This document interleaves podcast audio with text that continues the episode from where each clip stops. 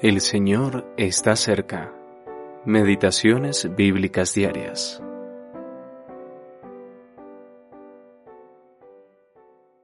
A los discípulos se les llamó cristianos por primera vez en Antioquía. Hechos capítulo 11 versículo 26. El nombre cristiano. El término cristiano se utiliza solo tres veces en el Nuevo Testamento. La primera vez que lo leemos es en Antioquía. La fe crecía y se extendía más allá de Judea y Samaria, llegando a zonas donde había pocos judíos.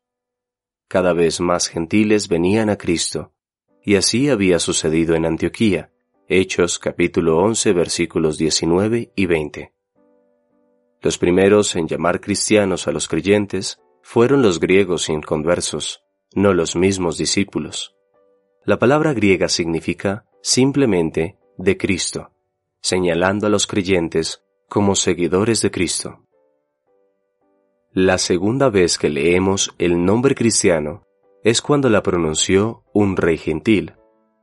El apóstol Pablo se presentó ante el rey Agripa y, conmovido, le relató su conversión a Cristo. Hechos capítulo 26. Así de perseguidor, Pablo se había convertido en discípulo. La reacción de Agripa ante esta noticia fue, Pronto me convencerás de que me haga cristiano. Versículo 28.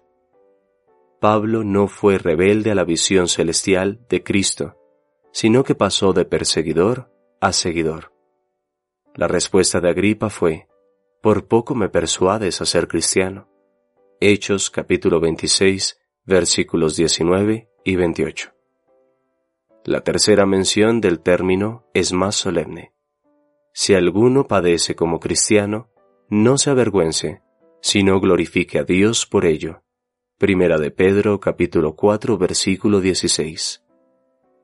Los creyentes soportaron una violenta persecución durante el reinado de Nerón simplemente por ser cristianos. Pedro les exhortó a soportarlo para glorificar a Dios. ¿No dijo el Señor Jesús, Bienaventurados sois cuando por mi causa os vituperen y os persigan? Mateo capítulo 5 versículo 11.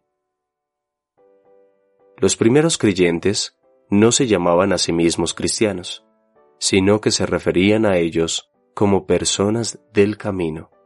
Hechos capítulo 9, versículo 2, capítulo 19, versículo 9, 23, capítulo 22, versículo 4, capítulo 24, versículos 14 y 22.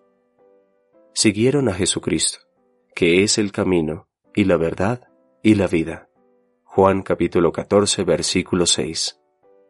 Hay más de dos millones de personas en el mundo que se denominan cristianos sin embargo, entre esta incontable multitud, solo una parte está compuesta de verdaderos seguidores del camino. ¿Qué hay de ti?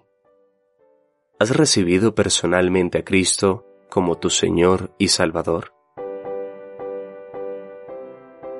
Brian Reynolds